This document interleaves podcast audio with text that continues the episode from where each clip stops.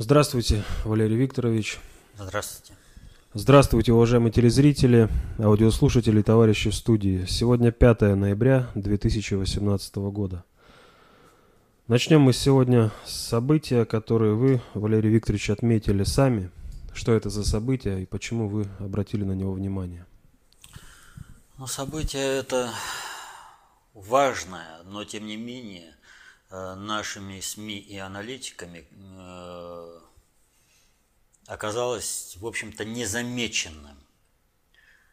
Вот. Я, в общем-то, и стараюсь э, выбирать именно такие события, которые имеют фундаментальное значение для будущего управления, для того, как сложится ситуация в глобальной политике.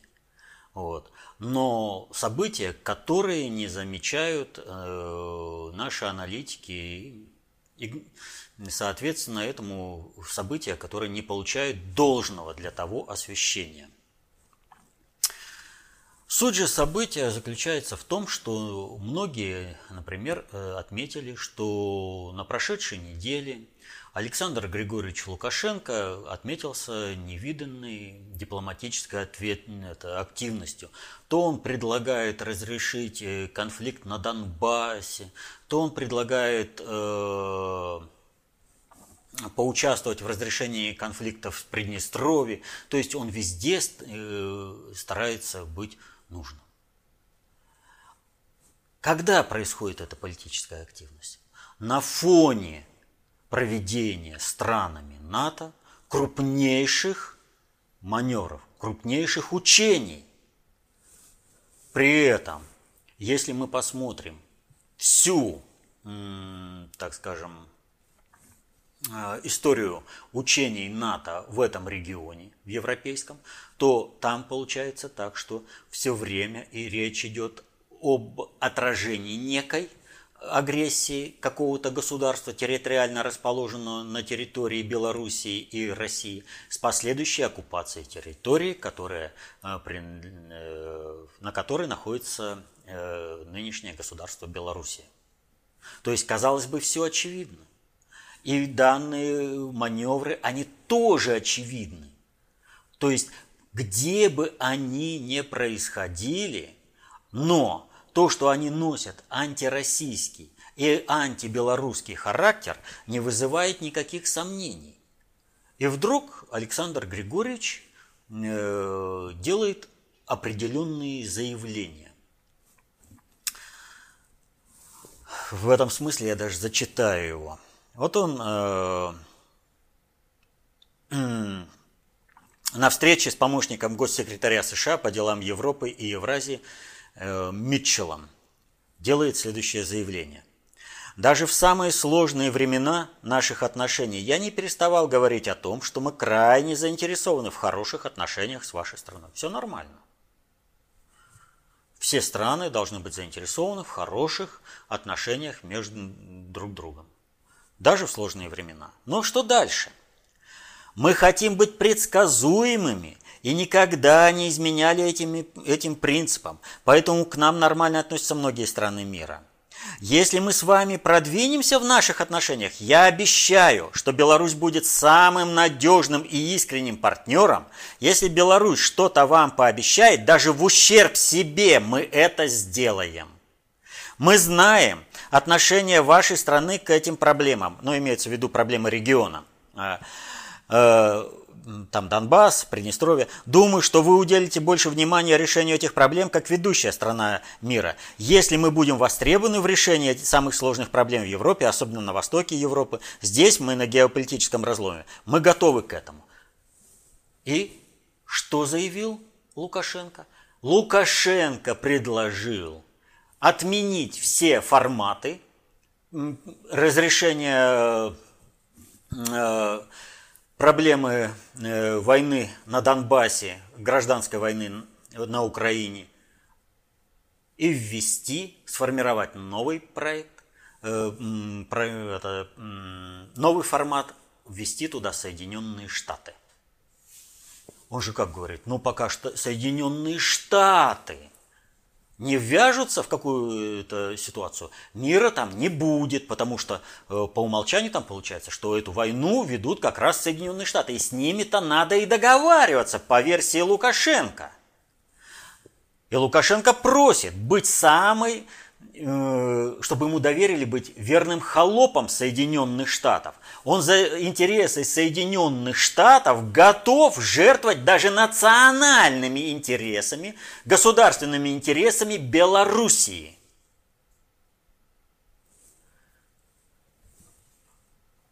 Минский формат, нормандский формат, вполне работоспособные форматы, но от них не следует ожидать Э, больше, чем они могут дать в нынешней ситуации управления, где доминируют Соединенные Штаты, а страны Европы и страны всего мира только формируют новые форматы межгосударственных отношений в ситуации, когда постепенно э, обретают независимость от Соединенных Штатов.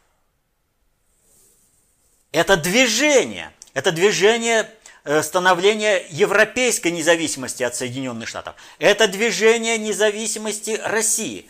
И Лукашенко не может этого не понимать. И он предлагает Соединенным Штатам, поскольку он видит, какой ущерб их доминированию в мире наносят нормандский формат, минский формат, он предлагает отменить эти форматы, но при этом ввести Соединенные Штаты. Одно дело, когда тот же Порошенко постоянно выбегает, звонит по телефону во время переговоров какому-нибудь э, чиновнику э, в Госдеп. И совсем другое, когда чиновник Госдепа будет вести переговоры. Это оперативность, возможность маневрирования ресурсами Соединенных Штатов, давление на другие страны.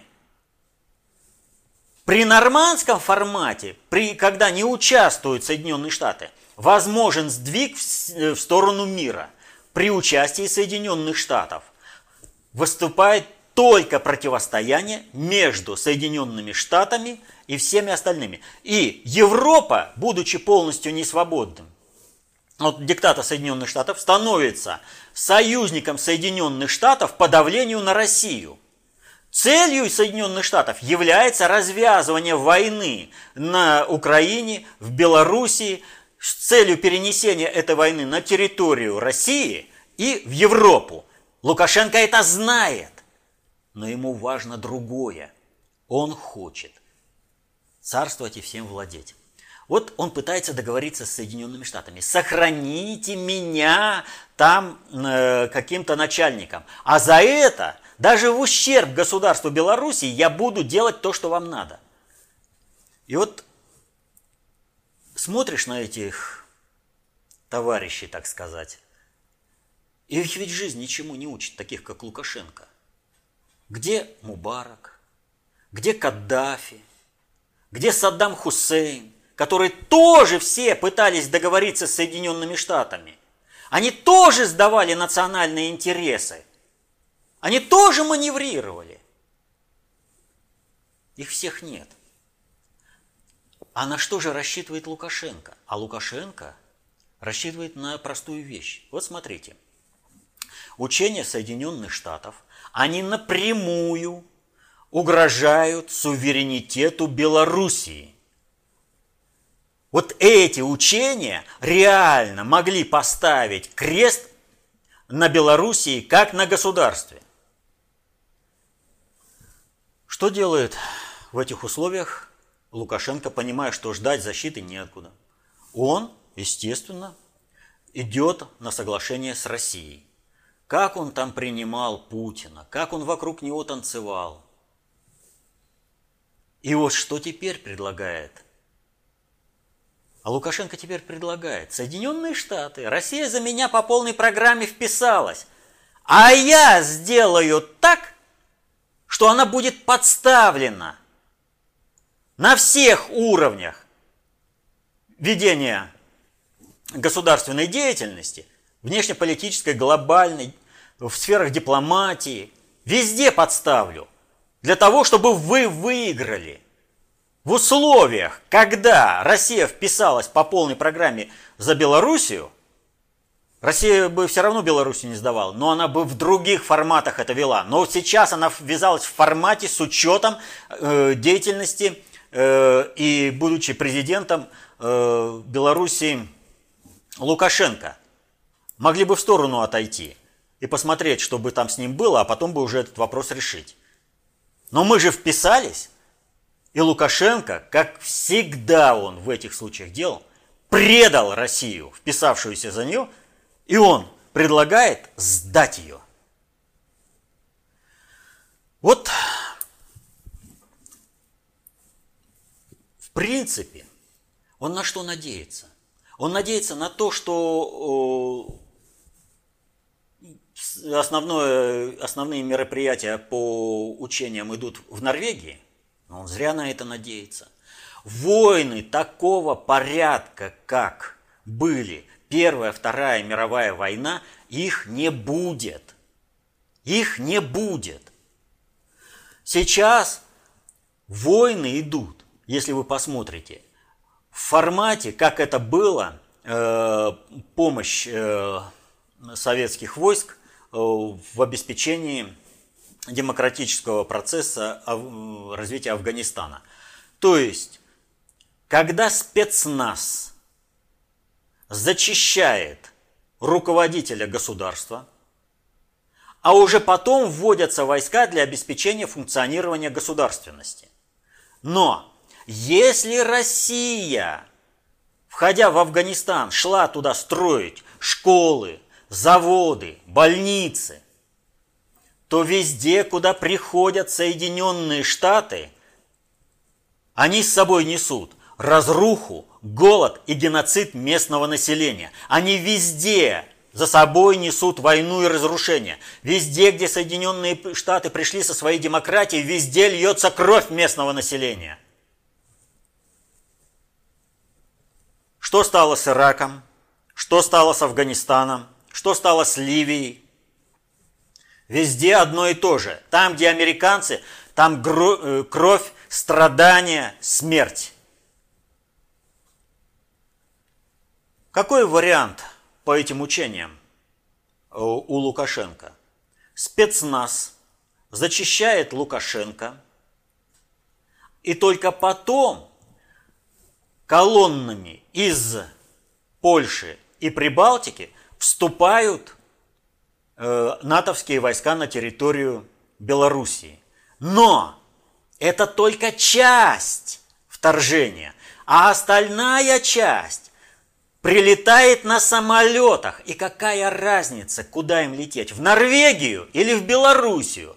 Но для того, чтобы это состоялось, Лукашенко должен дезактивировать деятельное участие по отражению агрессии как собственной белорусской армии, так и помощь России. Да, он намного надолго не дезактивирует, но он даст те 5-6 часов, необходимых для осуществления полного вторжения и оккупации Белоруссии войсками НАТО. При этом он будет сам списан как идиамин в Афганистане. Но он этого не понимает. Он пытается договориться. Но что страшнее этого? Не то, что будет э, с самим Лукашенко. Страшнее то, что будет после этого. После его предательства. Прямого предательства. По всем параметрам. Он везде, где только мог, нагадил. Когда Россия, повторяю, вписалась вот по такому сценарию, он везде, где только мог, нагадил России. Везде постарался нож в спину воткнуть.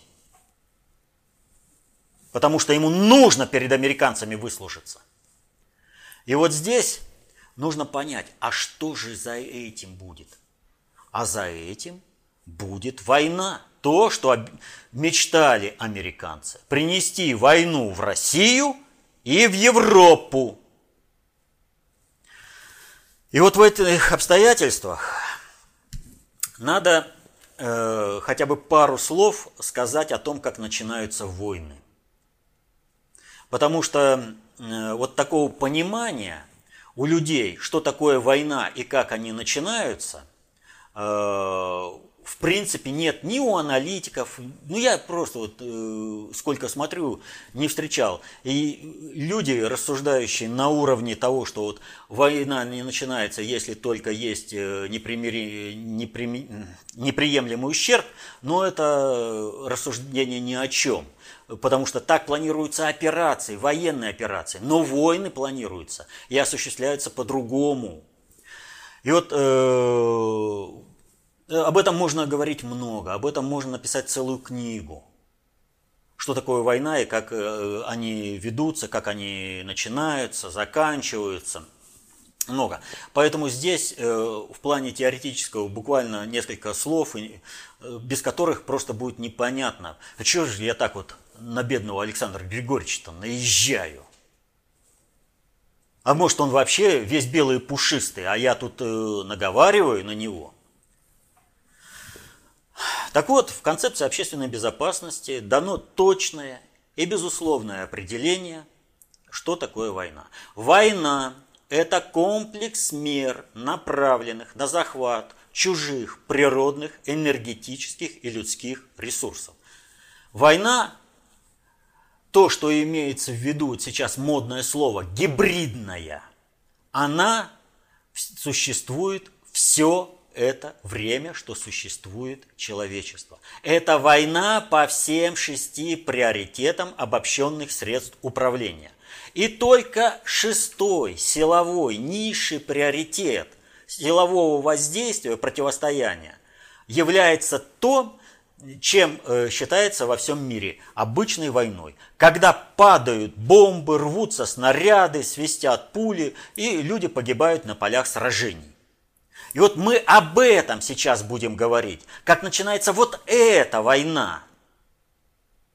При этом надо понимать и простую вещь, что проведение учений – это тоже война. Это вот, э, понимаете, э, учение – это своего рода показательное э, выступление перед противником. То есть вот э, выходит какой-нибудь там боксер и показывает, начинает там э, показывать, я могу такие удары наносить, так наносить, могу так уклониться. А другой выходит, еще они в бой не вступают и показывает, а я видел, как ты удар наносил, поэтому я вот могу тебе вот так сделать, а вот на это сделаю, попробуй-ка ты мне ответить. Вот все вот учения и Восток 2018, которые прошли у нас, и те, этот, э, этот Trident Juncture, э, который сейчас идет э, в Норвегии, вот. Это вот как раз вот такие действия на государственном уровне, когда идет бесконтактная война. Но это война. То есть каждый примеривается. Мы примериваемся защищаться – Естественно, малой кровью и на чужой территории. Самый эффективный способ. А э, Запад, как всегда, под видом э, защиты от кого-то пытается захватить чужие природные, энергетические и людские ресурсы. Так вот, э, если мы посмотрим, как начинаются войны шестого приоритета, то мы выявим две больших э, основы начала войны. Первая основа – это когда э, система к ведению войны готова. И тогда начинаются войны. И вторая составляющая вот этой большой – это когда войны начинаются с дуру. Это, к сожалению, тоже в мировой политике есть. И, к сожалению, за это приходится расплачиваться очень большой кровью. Но когда... И к этому мы тоже подойдем. Но сначала про системы. Вот, э, а какие системы-то должны быть готовы? В чем готовность этих самых систем? Ну, когда речь идет о двух государств, мы прекрасно понимаем, да? У каждого должна быть армия отмобилизована, экономика должна быть подготовлена, и э, тогда, если вот, вернее, у агрессора все это готово, то он может на кого-то нападать и кого-то там разбить. Да. И такое, таких примеров межгосударственных отношений начала войн много. Но в эту же систему государственной готовности к ведению войны относится ведение войны не одним государством, а двумя более, то есть группы государств, но которые при этом не являются союзниками. Ну как это так, да? Мы уже говорим, что вот если против кого-то воюют, то это всегда в союзе. Нет, это далеко не так. Союзы бывают э, самые э, различные, в том числе и союз по общим целям. Примером такого общего союза по общим целям э, нам дает, э, например, Мюнхенский сговор 1938 года, когда э, сдали Италия, Франция, Великобритания сдали Германии Судетскую область Чехословакии, а Польша отхватила себе Тишинскую область. То есть государственный механизм, идеология страны была готова к совершению агрессии, и как только эта возможность получила, как только у него появилась возможность для совершения этой агрессии, она тут же реализовалась. Это готовность системы. Если бы у государства Польши такой готовности системы не было, она бы в принципе не смогла этим воспользоваться. У нее бы внутреннее общественное мнение, у нее бы э, расположение войск, у нее бы состояние этих войск, там много чего не состоялось бы. Все понятно, когда готовы системы межгосударственных союзов. Когда, например, э, Турция, Великобритания, э, Франция, э, Сардинское королевство напали на Россию, то, что мы знаем как Крымская война, но на самом деле это, в общем-то, мировая война. И на севере России и на Дальнем Востоке тоже были боевые действия. На Балтике поостереглись. Вот. Ну, это когда касается государственных систем. Но если мы посмотрим э, на то, как начиналась Первая и Вторая мировая война, то мы увидим, что государственные системы ни к Первой мировой войне, ни ко Второй мировой войне были не готовы. И Первая мировая война начиналась по принципу «никто войны не хотел, война была неизбежна».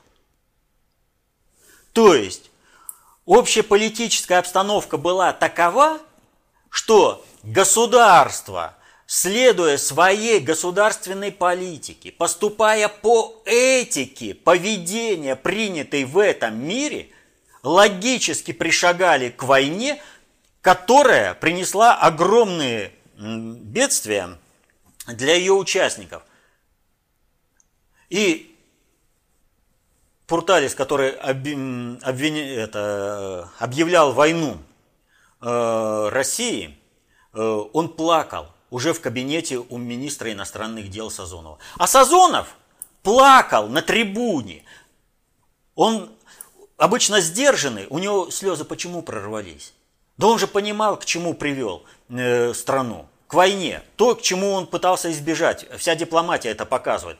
И он, когда увидел вот этот патриотический э, э, восторг от войны, ничего не понимающих дипломатов, он расслабился – но не я один виновен в этом. А может быть, я еще и ошибаюсь, может, у нас что-то там будет, может, такая у него мысль была. Но у него произошло расслабление. Если уж и война, то я не один виновен в том, что война. Вот она, сама система, которая меня поддерживает в том, что будет война. Если брать Вторую мировую войну, то если, э, если посмотреть на события, э, которые происходили, то к войне в 1941 году в принципе были не готовы ни Германия, ни Советский Союз. Программы перевооружения и Германии, и Советского Союза условно сходятся, э, ну, они должны быть завершены в 42-44 годах, но где-то вот точку 42 года, когда э, примерно должны быть они завершены. Вот это вот э, примерный уровень, когда и, и Германия, и Советский Союз должны были технологически, системно быть готовы к войне. И у Германии это, в частности, проявилось в том, что она, воюя в экономически комфортных для себя обстоятельствах, именно в 1943 году провела перевооружение армии на новые образцы э, вооружений, что и в мирное это время представляет большую трудность. Но у Германии деваться было некуда. Но если говорить о Советском Союзе, то мы, в принципе, воюя в экономически некомфортных обстоятельствах, не могли себе такого позволить, но тем не менее э, определенные э, реплики вот, э, вот этого плана перевооружения на новые образцы оружия, они все-таки состоялись. Ну, например, появился как раз в 1943 году танк ИС. Вот. Логическое развитие танка, тяжелого танка, который проявился как КВ-1. Вот только и сами э, концепцию довели э, до логического завершения. И в это же время танк Т-34-85, э, пушка 85 мм была поставлена, наконец, на танк Т-34. Аграбин с самого начала говорил, что пушки 76 мм и для тяжелого танка, и для среднего танка, ну, они э, все-таки слабоваты. А это он еще говорил перед войной. То есть все это отразилось. И вот у Германии, например, и появились э, штурмовые винтовки под промежуточный патрон как раз именно в 1942-1943 году. Вот. Э, то есть э, вот это вот все есть. Но Германия вступила в войну. Почему? А потому что глобальная система была готова к, этой, к организации этой войны. И вот здесь, когда мы говорим о готовности систем, мы должны смотреть не только на готовность страновую, готова страна воевать или не готова, чего она имеет своими целями. Мы должны посмотреть на готовность союзов, это первое надгосударственное объединение. И более того, мы должны смотреть на то, как готова глобальная система управления к проведению войны от понятия глобальной политики у наших аналитиков отсутствует полностью. И, соответственно, этому этот сегмент они не видят вообще. И для них вот э, и в оценке Второй мировой войны, и Первой мировой войны, вот это факты предъявляют множество, а дать ума этим фактам они не могут. И сейчас то же самое. Они не видят вот этой политики.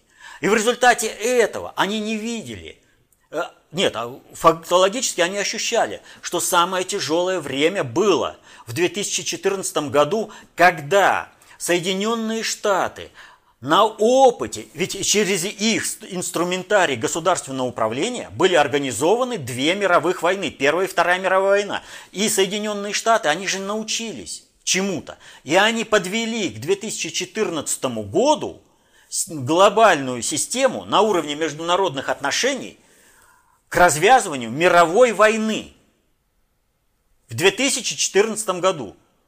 Избит был самолет, Гляевец состоялся. Больших трудов удалось разрулить эту ситуацию. Ну, аналитикам, что называется, они же глобальную политику, у них геополитика. Но это один аспект. Второй аспект, когда войны начинают с дуру. Такие войны есть. Вот самым классическим, таким вот, ну, просто вот, знаете, э, да, яр, ярчайшим примером войны с дуру является э, Великая Парагвайская война, так ее в Парагвае называют. Это э, декабрь 1864 э, года, э, март 1870 года. Тогда, э, ну, все по порядку. Ситуация была, в общем-то, простая. Шло по-прежнему государственное строительство в Латинской Америке. Как-то выстраивалась империя Бразилия, было такое время, когда она была империей. Вот. Как-то выстраивалась э, Аргентина, был Уругвай и был Парагвай. И вот э, все эти страны, они варились в очень сложном таком э, котле. У всех друг к другу были территориальные претензии, э, кто-то где-то там пытался у кого-то все это отхватить. И вот в это время, значит, диктатор Парагвая, Фернан, это, Франциско Фернандо как же его, а, э, Франциско Салана Лопес, он э, решил выйти, вывести страну на внешний рынок, э, на внешние границы. Но э, Парагвай был зажат, это континентальное э, государство, э, которое со всех сторон окружено другими государствами. И э, вот, значит, у него показалась э, ситуация такая хорошая, что оказав э, поддержку одной из воюющих сторон в Уругвае, он таким образом выйдет на берег океана, и у него все будет в шоколаде. Ну вот. Но э, там ведь ситуация какая?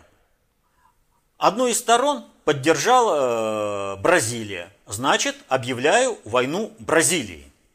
Для того, чтобы помочь э, Уругваю, нужно пройти э, по территории Аргентины. Значит, объявляю войну Аргентине.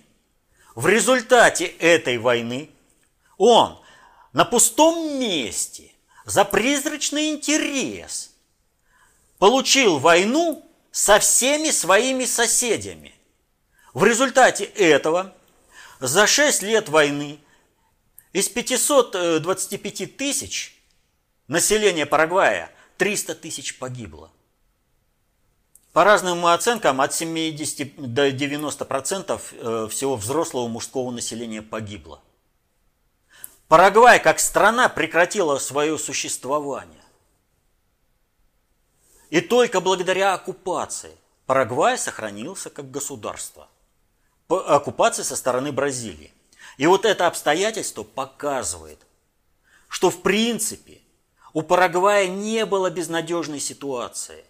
Вот Аргентина и Бразилия э, дрались за Уругвай, можно было маневрировать в этом конфликте и получить в результате этого выход через Уругвай э, на берег океана.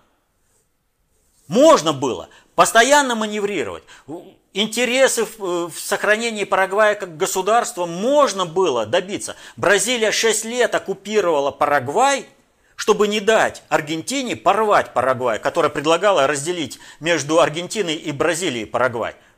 Бразилия сохранила Парагвай.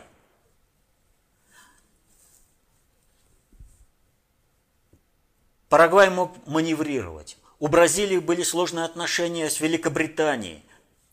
Э, того и гляди, война разразится.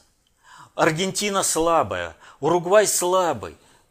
Ну, стал, там постоянно, ты отойди в сторону, не участвуй в боевых действиях, все. Но хотелось, я тут круче всех, у меня армия так самая большая. А ничего, что у тебя армия э, была вооружена во многом э, копьями и луками. А ничего, что пушки проржавели до такой степени, что стрелять их невозможно было. А потом отправляли детей. Последний призыв вплоть до детей девятилетнего возраста был в армию. Воевать-то кому-то надо было.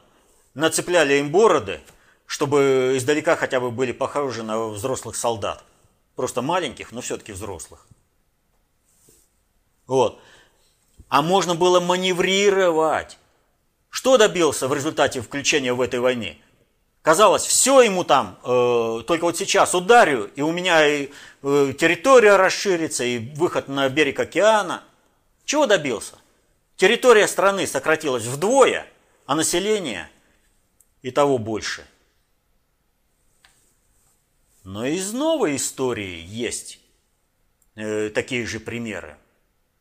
Вот мало кто помнит о том, что э, с октября 40 года по апрель 41 года была Итало-Греческая война. Ну, есть Тройственный союз, э, Германия, Италия, Япония воюют, готовы разделить мир. Германия готовится к войне против Советского Союза.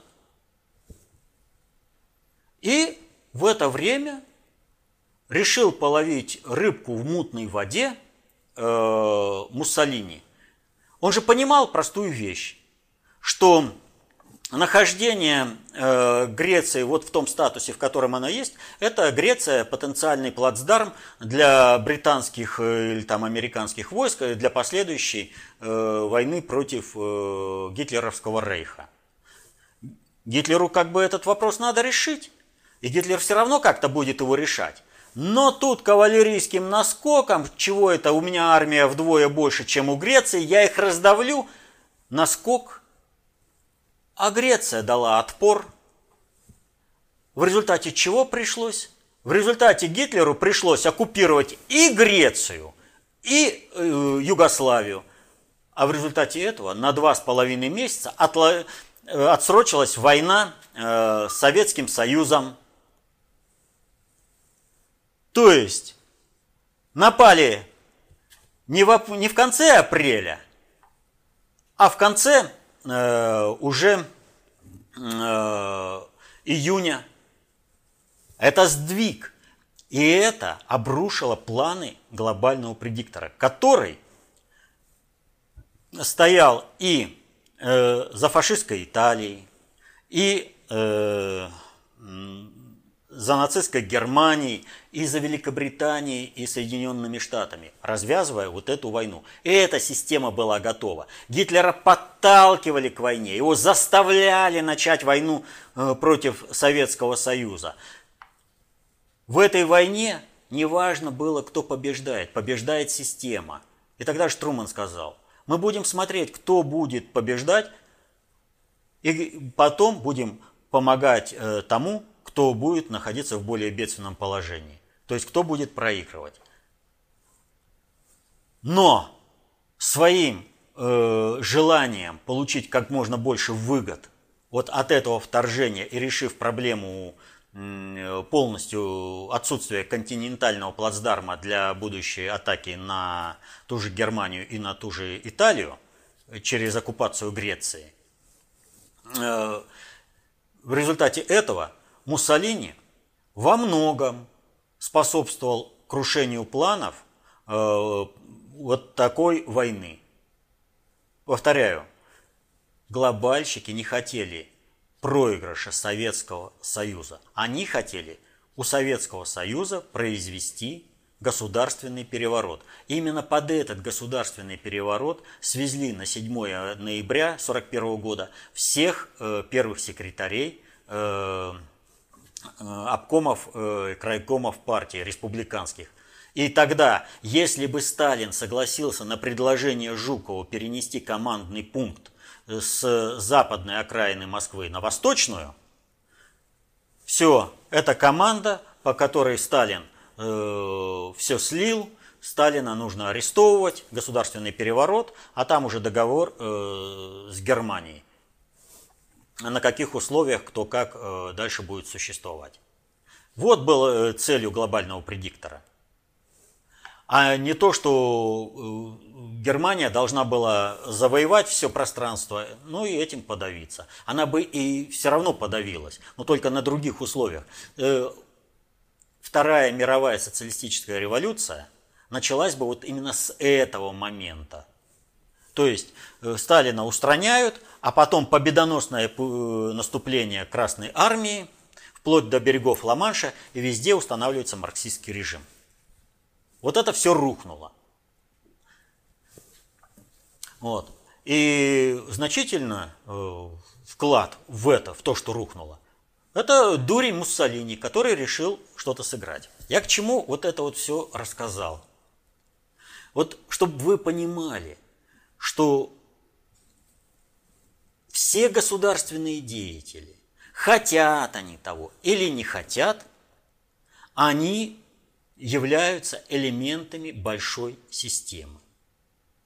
И даже на том уровне, когда им кажется, что они все просчитали, и у них все получится, на самом деле они всего лишь пешки в чужой более мощной игре.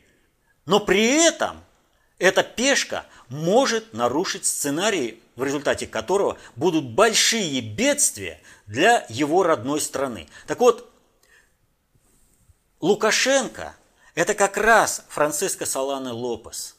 Классический. Ему не жалко свою страну. В условиях, когда можно просто вот маневрировать и иметь э, хорошее будущее для страны, он все рушит ради услужения хозяину, который предназначен к списанию. Вот как Украина, украинские изменники все время ставили на проигравшую страну, то, понимаешь, они помогают Карлу XII, Мазепа изменяет, то они там Гитлеру служат. Так вот эти лавры не дают э, покоя Александру Григорьевичу Лукашенко. Ему тоже хочется э, послужить э, будущему историческому лузеру и вместе с ним уйти в небытие и быть проклятым своим собственным страной. Но в результате этого он своим действием порождает ложную иллюзию у американской страновой элиты, что оккупация Белоруссии в принципе возможна при помощи Лукашенко и развязывание Третьей мировой войны по дури резко возрастает. Резко возрастает. Вот так вот играются некоторые товарищи жизнями на всей планете. С маленькой страны. А могут быть такие последствия, которые потом не удержать. Поэтому вопрос в том, что Лукашенко в принципе уже для всех персона нон-грата, и для России в том числе, это уже данность. Он сам это огласил в очередной раз. Он в очередной раз предал тех, кто ему же лично помогает. Он в очередной раз плюнул на Россию, воткнул нож в спину России, которая его же лично и спасла. Потому что американцы его бы повесили где-нибудь на центральной площади Минска вместе с Колей. Ну вот такой вот благодарный за все хорошее Александр Григорьевич-то. Он обещает, что и кровь будет литься на Донбассе немерено, и новый, новая война в Приднестровье начнется. Он везде полез, потому что это надо американцам. Им надо запалить этот регион, чтобы война пришла и в Россию, и в Европу. Им третья мировая война американской страновой элите нужна а своим обещанием, что он сможет дезактивировать на определенном этапе и свои вооруженные силы, и помощь России по отношению к предотвращению оккупации Белоруссии, он двигает мир к ядерной войне. Так что от малых событий есть большие следствия. Вот так вот заявление Лукашенко.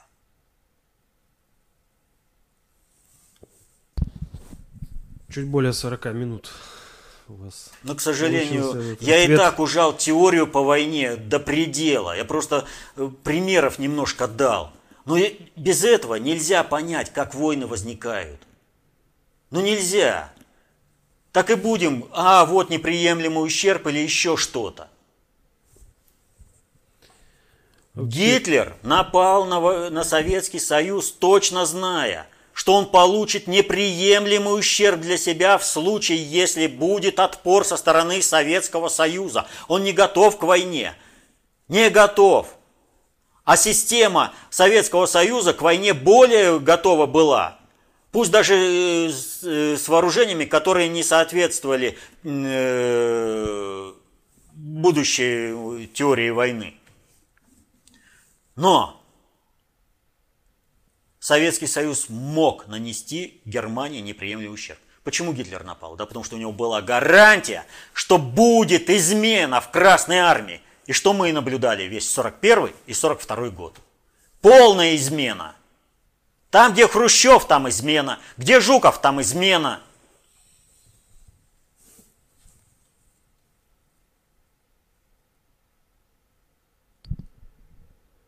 Перейдем Теперь к вопросам от посетителей нашего сайта. Первый от Ивана. Э, Валерий Викторович, МИД России призвал Запад отказаться от поддержки белых касок. Подобные призывы с даты основания британцами белых касок еще не звучали. Допустимо ли, на ваш взгляд, считать призыв МИДа России в отношении Запада целесообразным? Не просто допустимо, а крайне необходимо. И есть ли смысл в подобных призывах вообще? Ведь западные элиты психологически уже состоялись и безальтернативно следуют принципу двойных стандартов, и заменить их некому. Или это неверно? Во многом верно, но немножко по-другому. Но что касается дипломатии – вы каждый в жизни встречались с ситуацией, когда вы встречаетесь с каким-то там наглецом, и когда э, вы ему говорите, ну так же нельзя, или там какое-то вы пресекаете его какие-то действия, а он говорит, ну а что ты не предупредил, я не знал, что вот так нельзя. В мире, присутствует, э, в дипломатии, в мировой присутствует то же самое. Вот если не указывать э, своим, так сказать, партнерам на их ошибки, в кавычках, и преступления, не формировать по второму приоритету, э, что мы тебе тогда сказали, сейчас сказали, вот опять говорим. Вот. То есть мы постоянно формируем, ну, как сказать, не архив, а историю вот этих предупреждений. И потом мы на этой истории предупреждений можем строить уже политику э, в отношении них, э, то, что будет понятно вот этому нашему враждебному окружению. В мире э, сложилась англосаксонская модель поведения в результате проведения со стороны их глобализации. В результате этого, значит, те, кто сильный, кто осуществляет эту глобализацию, они могут вести себя как угодно. Они могут брать на себя любые обязательства, не выполнять и, их эти обязательства, и к ним не будет никаких претензий никогда. Никто не сможет предъявить. А по отношению к тем, кто назначен э, потерпевшие, кто является едой плане глобальной политики, то здесь э, допустимы любые действия. Можно врать, можно искажать ситуацию и все прочее. Первый способ выходить, не вступая в прямую конфронтацию, это сформировать э, образ лжеца и предателя. Э, человек, который не держит э, собственные обещания. По отношению к государству то же самое. Формируется этот образ и постоянно указывается, указывается, указывается – мы все знаем такое выражение «тысячи китайское предупреждение». То есть, не сформировав определенную доказательную базу в этом мире, нельзя шагнуть дальше в отстаивании своих интересов. Нельзя предъявить э, не агрессору, а своему партнеру, э, что так делать нельзя. Поэтому на подступах надо показывать, чтобы потом, когда ты ему что-то предъявляешь, он сказал, а я не знаю, а вы же ничего раньше не говорили, а я думал, что это можно. Вот расширение НАТО на восток. Ведь мы же молчали. А сейчас нам и говорят, «Э, ну, ребят, ну вы же молчали, что вы хотите? Ну, они захотели от вас защититься, а вы агрессор. А какие мы агрессоры? А вы докажите. А вот они хотели включиться. Еще раз говорю про малые страны. Их мнение никто не спрашивает. Ушли из-под крыла Советского Союза, то есть э, элита Советского Союза сдала интересы страны, она тем самым передала. И ту же Прибалтику просто вот взяла и на блюдечке с голубой каемочкой говорят, на, американцы, вот если вы будете здесь, нам будет очень плохо. Но в результате того, что России будет, вернее, не нам, в результате того, что России будет плохо, нам, россионской элите, предателей, будет хорошо. Поэтому возьмите. Вам что еще надо? Молдавию, другие государства. Да все берите. Кемская волость. Да не жалко. Забирайте. Вот. Сами отдали. Прибалтика ничего не решает. Белоруссия ничего не решает. Весь вопрос только в том, в каком балансе они находятся. Александр Григорьевич, он, находясь в комфортных условиях под крылом России, предпочитает гадить России. Но при этом шансов уцелеть, если придут американцы, у него нет никаких. Просто никаких. Вот войска НАТО придут, и у Лукашенко нет никаких. У него и Майдан готовят такой же, как и Янукович. Янукович тоже хотел быть хорошим перед Западом. А потом только Россия смогла его спасти. Его ж просто хотели прибить и все. И получилось бы, если это не спецоперация России. И Лукашенко, что ли, спасать? Но для того, чтобы уберечь Белоруссию от большой крови, возможно, и это придется делать. А потом спрашиваем, ну он же подонок, а вы ему спасаем. А надо. Людей жалко. Кровь людская не водится. Это для Лукашенко и Януковича люди ничего не значат. А нам бойня людей нигде не нужна. Поэтому каждый раз нужно Западу говорить, вы не правы, вы совершили подлость, это преступление перед человечеством. Каждый раз методично, методично, методично. А на основе накопления вот этих претензий можно уже совершать определенный управленческий маневр. Иначе не получится. Просто не получится.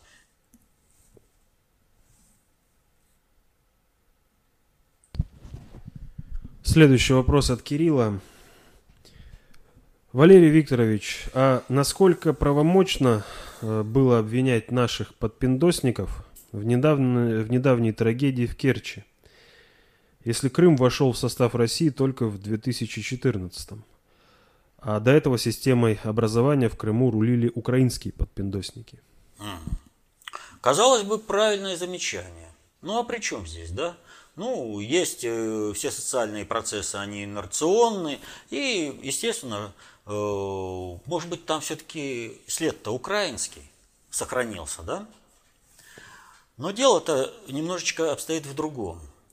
Вот э, в 2014 году было нападение э, на школу в Москве с захватом заложников. Школьник напал. Потом различные инциденты продолжались, продолжались.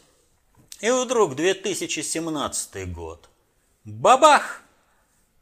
И пошли акты насилия в, в школах. А 2018 с чего начался? Три подряд фактически теракта, совершенных школьниками. В Перми, в Челябинске, в Улан-Удэ – мы что, забыли это все? Это где? На Украине? Такая серия насилия в школах создана? Или э, в России? Никто не говорит о том, что система образования э, на Украине хорошая или что там вот этого потенциала нет. Нет, он там разряжается другими способами. Там война идет, и там э, есть э, куда разряжаться э, внутреннему напряжению. Система образования. Это у нас. И она создана целенаправленно нашей системой образования, министрами Фурсенко, Ливановым и П, резидентом США в России Медведевым. Вот как это происходит. Так что все здесь абсолютно взаимосвязано. Все взаимосвязано.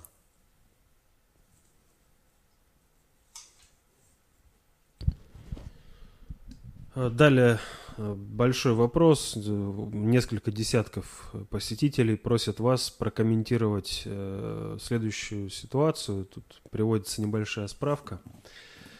12 марта текущего года во Владивостоке затонул плавучий док. Через два дня опять во Владивостоке. Тоже происшествие с пирсом. 19 сентября опять Приморский край. И вот 30 октября в Мурманске э, произошла э, авария на плавучем доке ПД-50. Это очень серьезно, ведь разом остановился завод, на котором обслуживались э, такие огромные крейсера, как «Адмирал» Кузнецов и Петр Великий. Итого за 7 месяцев 4 плавучих дока выведено из строя. Что это? Критический износ инфраструктуры по причине строительства объектов в советское время? Или это халатность и пора возвращать статью за вредительство или просто диверсия? Значит, что касается предыдущих, до последнего крушения дока, то здесь надо разбираться следствию. Но там присутствует все, вплоть до и начальное здесь именно критическое состояние инфраструктуры. То есть, э, ну, страну постарались э, в застой и затем в реформы э, обрушить по полной программе. Это есть. Что же касается последнего события, связанного с адмиралом Кузнецовым, то здесь не просто вредительство, это как раз диверсия по полной программе. И осуществлена она в результате того, что э, с Дмитрия Олеговича Рогозина временно сняли санкции по въезду. И Дмитрий Олегович как сразу заговорил, и все, и дырку там мы сами просверлили, и все, на бедных американцев наговариваем. Ну, все, побольше понравится. И с него сняли санкции. Помните, я на прошлом вопросе-ответе говорил? Это знак другим. Уничтожайте под, э, находящуюся под вашим контролем инфраструктуру, вредите России, снижайте ее оборонный потенциал, и вы будете обласканы. Дмитрия Олеговича э, сняли, и вот адмиралу тоже, я тоже хочу, мне тоже надо снять санкции. И вот вам конкретная диверсия. Здесь никаких вообще вариантов, что это какой-то там технический сбой, вообще даже не просматривается. На основе того, что э, вот э, сообщено по этой аварии. А что по тем, там может присутствовать все, вплоть до диверсии. Точно такой же. Потому что флот России на просторах Мирового океана Соединенным Штатам ну никак не нужен. И подпиндосники сделают все, чтобы прогнуться перед э, своими хозяевами. А то, понимаете, 30 кусков резаной бумаги зеленой хозяин не даст и э, сапогом в морду не пнет. Ну как жить после этого российскому подпиндоснику? Смысла жизни нет.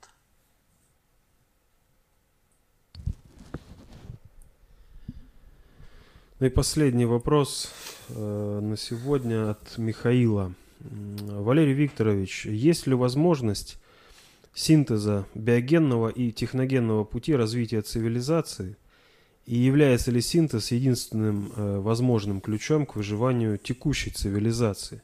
Либо эти два пути настолько антагонистичны, что не могут даже рассматриваться как дополняющие друг друга?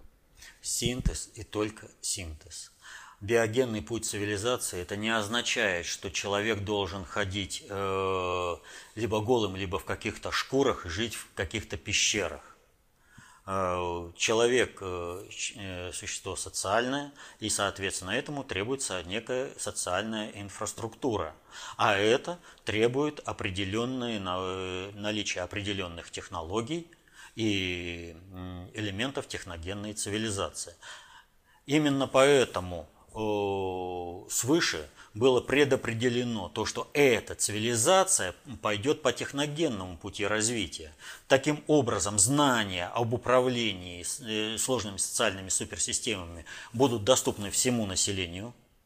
И, соответственно, этому, даже если человечество приходит к критическому состоянию, как мы сейчас пришли, э, глобальной экологической, экономической, военно-политической катастрофы, понимание э, того, где мы находимся, знание, освоен, э, знание об управлении освоено широкими слоями населения, и движение этих широких слоев населения по направлению э, самосовершенствования, становлению в человеческом типе строя психики дает возможность нивелировать все вот эти негативные последствия техногенной цивилизации, снимая техногенную нагрузку на экологию, развиваются биогенные технологии и находится э, вот этот самый необходимый баланс э, соотношения э, биогенной и техногенной цивилизации.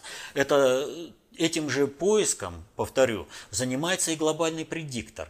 Я уже говорил, движение в искусстве прерафаэлитов – это отсюда. ИГИЛ – это отсюда. То есть, как найти максимум э, технологических возможностей э, для обеспечения социализации человека и э, как сохранить вот, для них толпоэлитарную структуру. А для нас обеспечить освоение генетического потенциала каждого человека.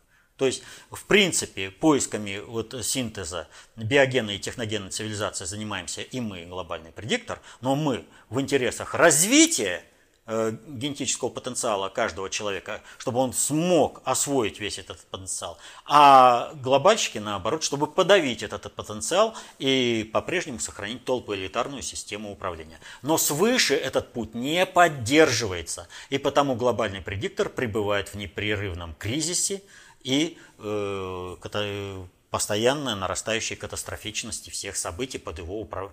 э, под его управлением. Ну что ж, вот сегодня, э, как вы отметили, мы большую часть времени говорили исключительно о вопросах э, того, как начинаются войны. И начали мы с простого, казалось бы, желания Э, Александра Григорьевича Лукашенко быть полезным и нужным для Соединенных Штатов. Вот. Но непонимание вот этих простых вопросов. А повторю, я про войну практически ничего не сказал. Я только рэперно обозначил. Я только дал красочную как бы иллюстрацию для того, чтобы понять, насколько вот эти вот вопросы важны. Вот. Вот без понимания этих процессов невозможно управление государственностью, не говоря уже о государстве, не говоря уже о надгосударственном управлении и тем более глобальном управлении. То есть надгосударственное управление может быть и управлением э, на основе межгосударственных союзов, ну, классическим таким высшим проявлением, которое является ООН – вот. Но это немножко не та система управления. Она только говорит, но мало что делает. А там, где делает, не всегда это приносит пользу. С этими миротворческими э, касками, как, например, миротворцы ООН в Африке. Чего они там только не творят. Вот. Э, вот понимание этих вопросов позволяет, понимание того, как начинаются войны, позволяет снижать напряжение в обществе избегать э, кризисного развития ситуации, выходить из ситуации, когда под, под э, легендой проведения каких-то учений может быть попутно оккупирована какая-нибудь страна. Ну вот как планировалось Белоруссия. Ведь сколько отрабатывали они этими учениями, с разных сторон заходили. И развели-то все правильно здесь. И только позиция России привела к тому, что учения стали проходить совсем по-другому. Ну, как отблагодарил Александр Григорьевич? Он воткнул нож в спину. А в результате его действий у американской страновой элиты может сложиться впечатление, что все можно. И по принципу домино все посыпется. Вот этого нельзя допускать. Поэтому надо осваивать. Каждому человеку нужно осваивать знания об управлении сложными социальными суперсистемами. Без этого сейчас невозможно прожить, потому что каждый человек на планете Земля, защищая интересы свои и своей семьи, создает массовую статистику, которая предполагает возможность и вероятность наступления одних событий и невозможность, невероятность наступления других событий. Освоение концепции общественной безопасности, достаточно общей теории управления позволяет вам решать ваши личные проблемы, спасая при этом положение э, на планете Земля, выправляя положение внутри страны, формируя его под те цели и задачи, которые, э, вы видите, должно выполнять государство. Только так, а не иначе. Каждому человеку необходимо становиться участником управления. Другого невозможно. Помните, каждый в меру понимания работает на себя и на свои интересы, а в меру непонимания на того, кто знает и понимает больше. Поэтому изучайте концепцию общественной безопасности, э, читайте книги внутреннего предиктора СССР, будьте концептуально властными. Защищайте интересы своей и своей семьи. Мирного неба вам над головой. Будьте счастливы. До следующих встреч.